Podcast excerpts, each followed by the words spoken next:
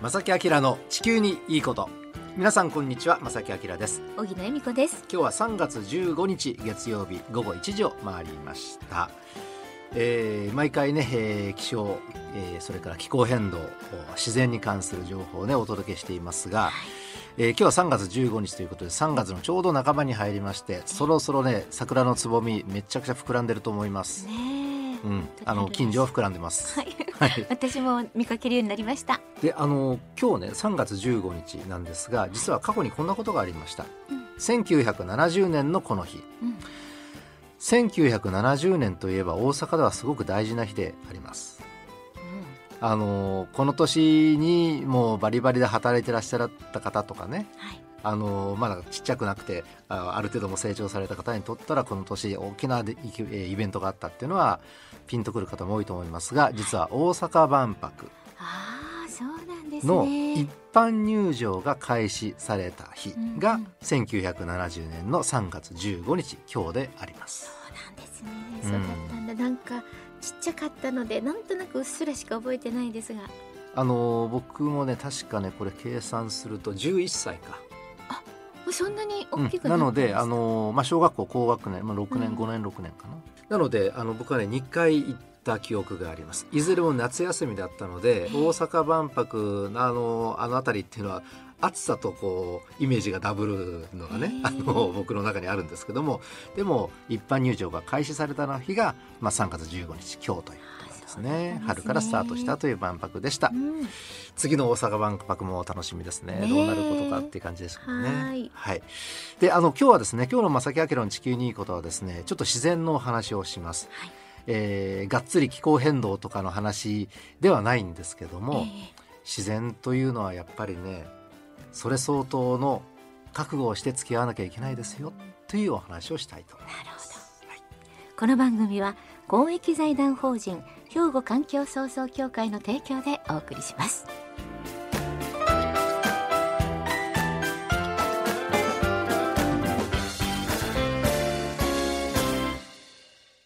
兵庫環境創造協会地球温暖化防止自然環境の保全再生子どもたちへの環境学習など皆様と共に身近な暮らしの中で地球環境を守るための取り組みを進めています。人と自然が共に生きる21世紀の豊かな環境づくりを兵庫環境創造協会。さて、あのー先月末のことなんですが、はい。えー北海道うん。赤井川村という場所がありますが、えここの山林で、えーバックカントリーと呼ばれるスキー場のコース外でスノーボードをしていた44歳の女性が雪崩に巻き込まれ病院に運ばれましたが死亡しました。という暗いニュースがありました。ああそうなんですね、うん、うん。であのバックカントリーっはい。て荻野さんご存知ですか、いえ私ね知らなかったです。うん。はい。あのバックカントリーっていうのは、まあ、自然のままの、はいまあ、場所というかな。スキーとかスノーボードするのはスキー場行きますよね。えでああいう場所というのは管理されていて、はい。えゲレンデもきれいに整備されていますのでええ滑りやすいんですけども、はい。でも降ったままの雪を滑ることはなかなかできない。圧雪したりしてますからね。ええ。でそういうう雪を楽しみたい方々は実はスキー場のコース外に出かけて、うん。えースノーボードスキーを楽しまれます、えーとまあ、そういうエリアをバックカントリーという名前がついてるわけなんですね。なるほど。特にね今年って例年になく雪が多いじゃないですか、はい。特に北日本から、まあ、北陸あたりっていうのは非常に雪の量が多いので、まあ、今も3月の中旬ですけどもこれから春スキーもね十分楽しめると思うんですね。はい。でただね今年っていうのはあの日ごとの寒暖の差がめちゃくちゃ大きいんです。うん。で今日はすごい寒さ。で明日はまた極端に気温が上がって。えでこういう条件っていうのはこれね雪崩が起きやすい気象条件。であのバックカントリーに入る、まあ要するに手つかずの自然に入るっていうのはそれなりの覚悟はいる。これはもうなんとなく皆さんお分かりだと思うんですが、うん。じゃあ実際ににどのようなね対策をとって自然に皆さん入っていくのかという話が今日のメインになるわけなんですけどもね、はい。僕はそのどちらかというと冬よりも夏が好きで海に行ってサーフィンうん。ねやるわけなんですけどもはい。実はねあのサーフィンができる場所というのかな？あのというのは監視員とかライフガードって日本の場合は基本的にほぼいないんですよ。ああそうなんですか。うん、あのつまり子供から大人まで一般の多くの方々が楽しめる、安全に楽しめる場所では実はないんですねま。あ確かにね。なので入る時、うん海に入る時にこれ自己責任なんですね。ああなるほど。ですから登山とか、うんまあ、今日取り上げているバックカントリーでのスキースノーボードも全くこれ同じなんです。そうですね。一見見方としてはねちょっとそれで遭難したらそれはもう自業自得だろうと、うん。何迷惑かけてんだっていうふうに思われる方もたくさんいらっしゃるのは僕も重々承知してるんですがはい。でも登山する人はたくさんいらっしゃるしええね。そうですよね。うんでうんたまに遭難してしまう、ねうんパタパターンも出てきてしまいますけどもね、はいなのでそういうものというのは僕はそのどちらかというとそっち側の人間なのでね 自然をあのや特に楽しむ側のね人間なので、でもそれもとってもね。何とも言えない部分はあります、正直言ってね。ええ大切ですけれどもだからある意味それなりにうん。あのいろんなものが必要例えば経験とかはい。知識とか、うん。えーなんでしょうねあの危険を回避する技術とかうん。っていうのは絶対これは必要なんですね。うん、それなしに入ることはそれこそ非難の対象にならざるを得ないかなといった形ですね。なるほど。でですね今日あのお話しさせていただくのはあの、まあ、今回最初にお届けした雪崩の被害のニュースを受けましてええ。以前ねこの番組でもゲストとして登場していただきました、はいあのスキーやスノーボーダーの人たちで構成された環境保護団体 PAU はい。POW と書いてええ。の代表でいらっしゃいます小松五郎さはい。んにあのこの前お話を伺ったんですがその方にですねええちょっと聞いてみました。あそうですか。あのうんバックカントリーを楽しみたい時うにんどういうことを注意しなければいけないのかうんしていいものなのかうん。から含めてですね そのあたりのお話をお聞きしたでな今日ご紹介したいと思うんですがお願いします。バックカントリーを楽しむスキーやスノーボーダーたちはええ。雪に関する知識を備えています。うん。ただ雪の状態をしっかりと把握するのはやっぱり自然相手なのでなかなか難しいんですね。そうでしょうね。例えばですようん一時的にドカ雪が降ったとしますはい。イメージしてくださいねドカ雪降りました、うんでその数日後にまあ止んでねその数日後にまた降り始めたうん。としますねはい。でそうすると前に降った雪ドカ雪と新たに降った雪この層の境目うん。できますよねええ当然質が違いますよね、はい。でその境目っていうのは実は非常に滑りやすくて雪崩が起きやすいですよすね。雪ってね一様に真っ白に見えますけれども、えええ実は層があるんですね層がうん層になっているというえのかな。でいわゆるその古い雪の上に新しい雪が降ってその新しい雪だけがザーって流れてしまうのをこれ表層雪崩というふうに。に言います。はい。あとですねはい。雪が降り積もった場所が日陰か日向かなどでも雪質は大きな違いが出てきます。なんかわかるような気がします。氷みたいになっちゃうとこが。そうそうそうザラザラになってると思ったらちょっとこう日陰に入ったらねええあのまだまだいい雪だったりとかねうんあの太陽に当たるとこだけ凍ってしまってるとかね溶けてしまってとかはいはい。あの場所によってはすごくその雪の質に違いがあるこれもぜひ覚えておいていかなければいけないですね。うんではですねはい。そのバックカントリーで楽しく安全に滑ろうと思ったらどんなことをするべきなのかパウ代表の小松五郎さんこのようにお話しいただきました。はい。自分たちは雪崩が発生する場所を可能性のある場所を評価するためにどういうことをするかというと自分が滑ろうと今ねしている斜面とできるだけ同じ角度を向いていてできるだけ同じ高さの安全な場所に穴を掘るんだそうです。もう一回言いますよ。はい。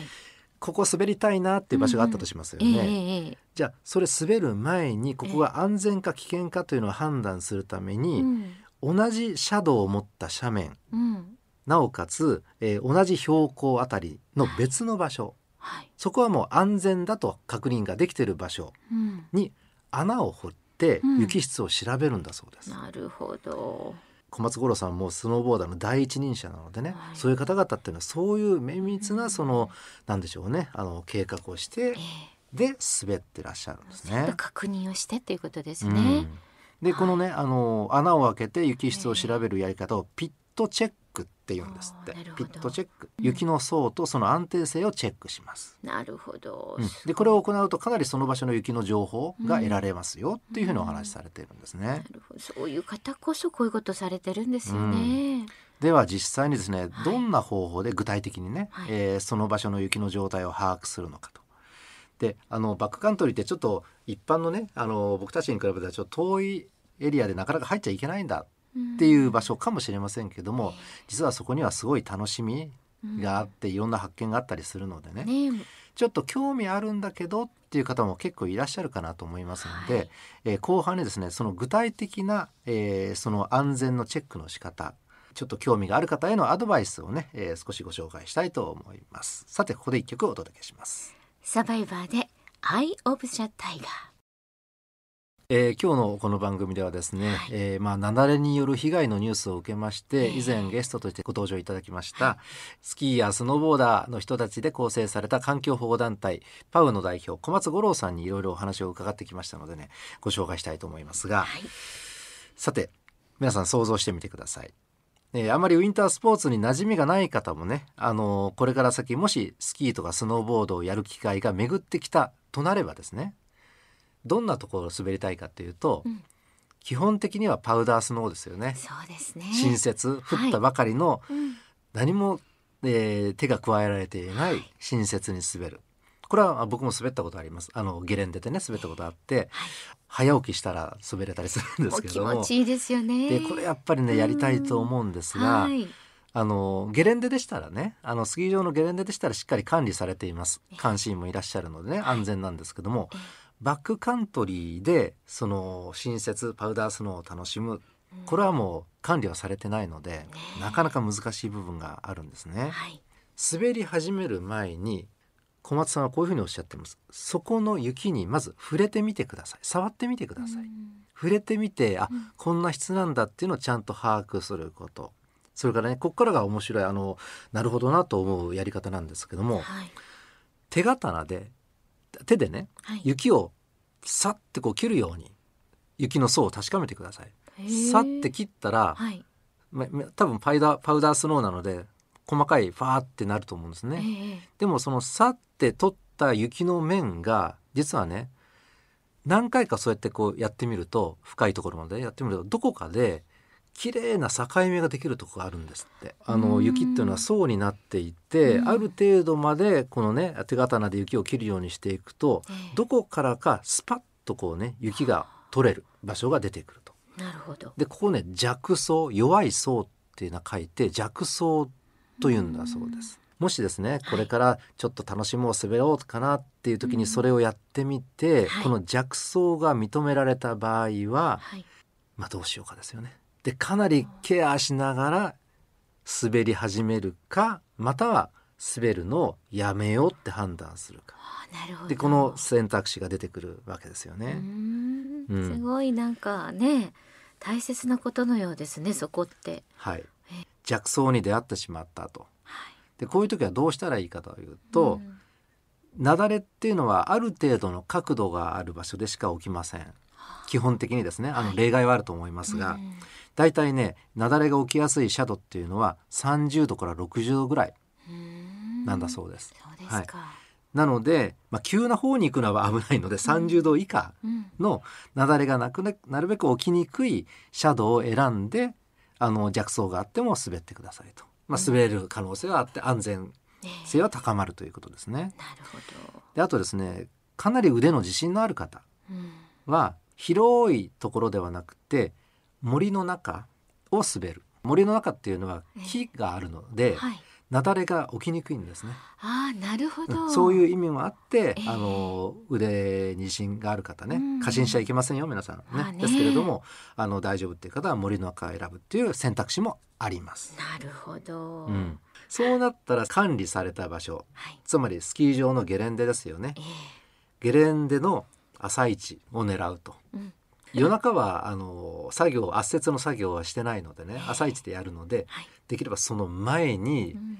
あのリフトは動いてないと思うので登ってね。カニ足でね。はい 登ってい登っって。パウダースノーを楽しむと、はい。まあそういう選択肢もあるそれが私はいいと思います、うん、僕も多分現実的にはそういうそれを選びますけどもね。うん小松五郎さんからこんな言葉をいただきました。まあ、これから山に入る人たちへということで、はい。えーこれメールでいただいたんですけどもね、お読みしますとね、うん。雪崩事故のニュースはとても悲しいですが、はい。特にここ数年はスキー場外での事故が多発していてそういった場所を滑ることの魅力を発信してきたものとして責任を感じるところはありますもちろん自分を含め多くの先駆者たちはそのリスクや回避する方法を学ぶ必要性も伝えてはきていますが悲しい事故を減らすためにできることはもっとあるのではないかと常々思っております、えーもちろん万全に対策を取ったとしてもうん。自然を完全に把握することはできませんが事故に遭う可能性を下げる方法はあります。ただですねここで重要なのはこうやれば大丈夫というものは基本的にはないということを理解すること。うん。自然相手ですからね。そう。これだけやっといたらもう大丈夫だろうは自然界ではないですよと。うん。唯一あるとしたらはい。行かないことです。なるほど。